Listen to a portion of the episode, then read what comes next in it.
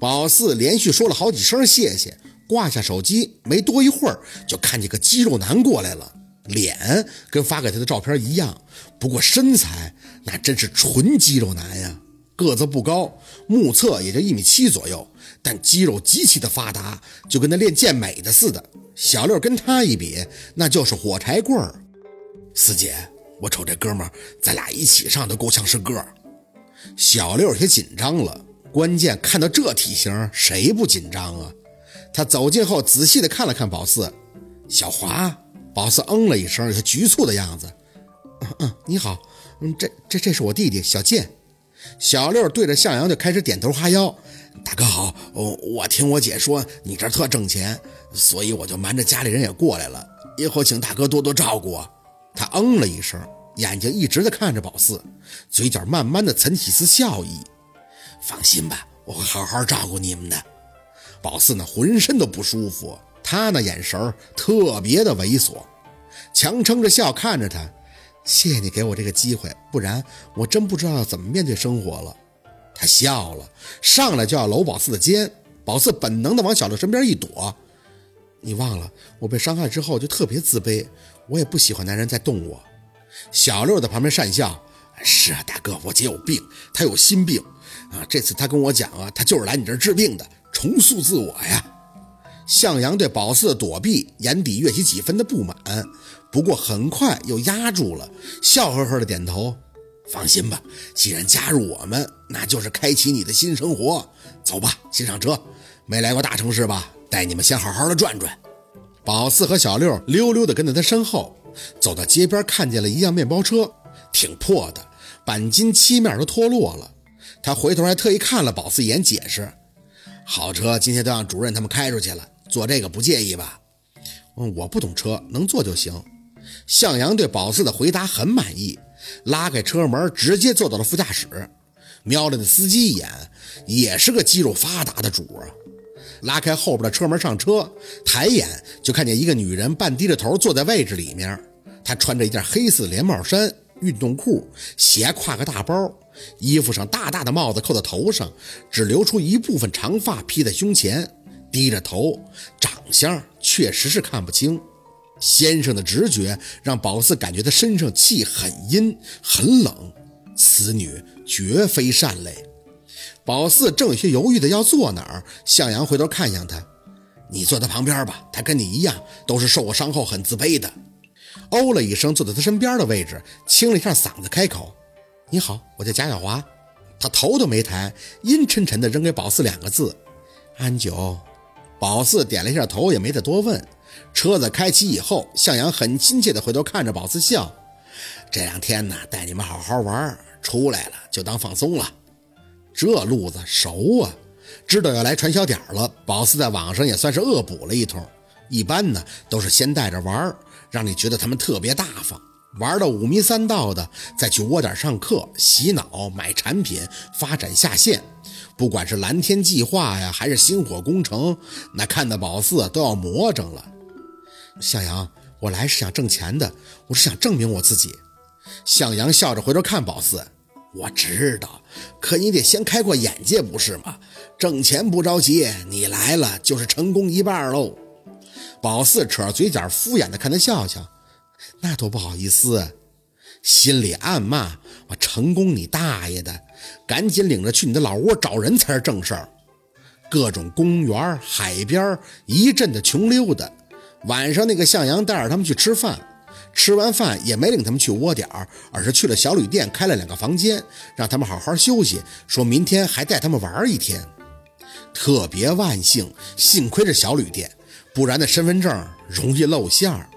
小六戏很足，看见什么都夸张的叫着：“大哥，这老大的游艇啊，我在我镇上都没见过。”向阳呢无所谓的笑，眼尾一直在打量着宝四：“好好干，以后你也会买得起的。”小六惊呼：“我要发财了，姐，咱们来对了呀！”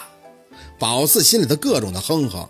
本来去海边还挺高兴的，心头各种东西上涌，但愣是被那个向阳各种追随的眼神弄得想吐。你老看我干什么玩意儿？妈的！等姐姐办完事儿了，给你那双贼溜溜的眼睛抠出来！安九一言不发，整个人一直是半低头的状态，直到海风轻拂，无意中看到了头发被吹起后的脸，毫无预兆的吓了一跳，眼眉往下很大一块枣红色的胎记，几乎要覆盖了半张脸。其实呢，他五官还是很秀气的，只是受这块大胎记的影响，猛一看有些瘆人。小六也看到了，抽空在宝四耳边来了一嘴：“钟无艳呀！”宝四没搭理他，越观察这个安九，越觉得他不对。他给自己包裹得很严实，这天儿是夏秋过渡，你穿半袖也行，薄衫也行，可他穿了个很厚重的运动服。戴帽子可以理解成遮脸，那身上不热吗？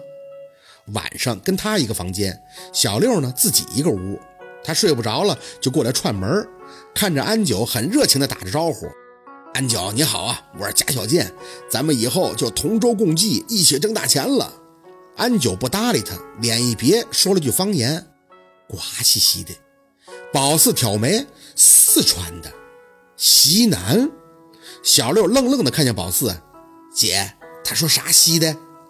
宝四给了个眼神，示意他赶紧回自己房间，眼睛则若有若无的观察着安九。他不说话，宝四也不说。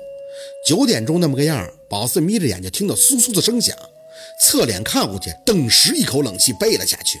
一条又粗又长的大蜈蚣居然从他鼻子孔里钻出来了。你，他眼睛还闭着，嘴轻轻的张了张。回去，那只蜈蚣在他嘴巴周围爬了一圈，又顺着鼻孔钻进去了。什么情况？这是宠物啊！哎呦，我的天哪！宝四懵了几秒钟以后，心里迅速了然了。蛊女，安九是蛊女，以身养蛊，相当于浑身是毒啊！说毒水里泡大的那都不为过。好奇，他眼睛还是没睁，但嘴里轻轻的吐出两个字。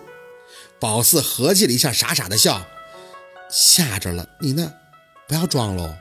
他懒懒的翻了个身，背冲着宝四：“你不是也是通道中人吗？身上还有仙儿哦，还是个带灵气的。”嚯，倒是没想到他这么直白，清了一下喉咙：“我是半仙儿，但是我道行比较低。北方这边呢，有的是出马这行的。我是被男人抛弃以后，生无可恋才过来的。你呢，是因为什么？”他躺着没动。跟您一样被傅先安抛弃喽，我想变漂亮，就这么简单。宝四没好意思问，心想还有男的敢抛弃蛊女，那不请等着被下蛊长穿肚烂吗？他不再说话，宝四也没多言语。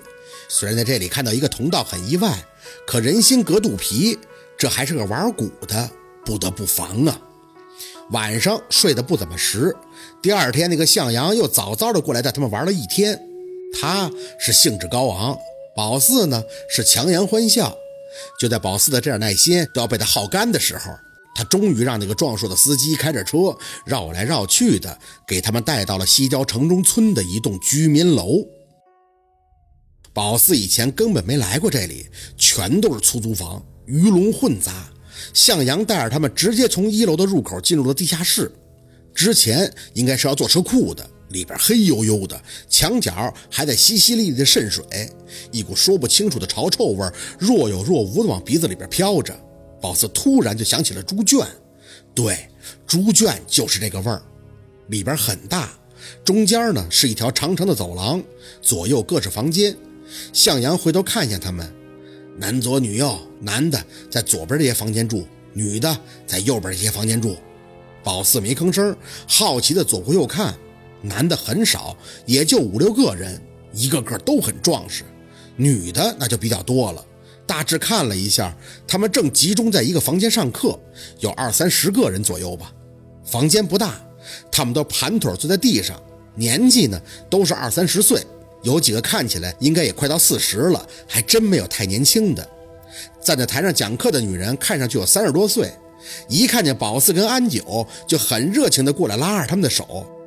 恭喜你们要脱离苦海了！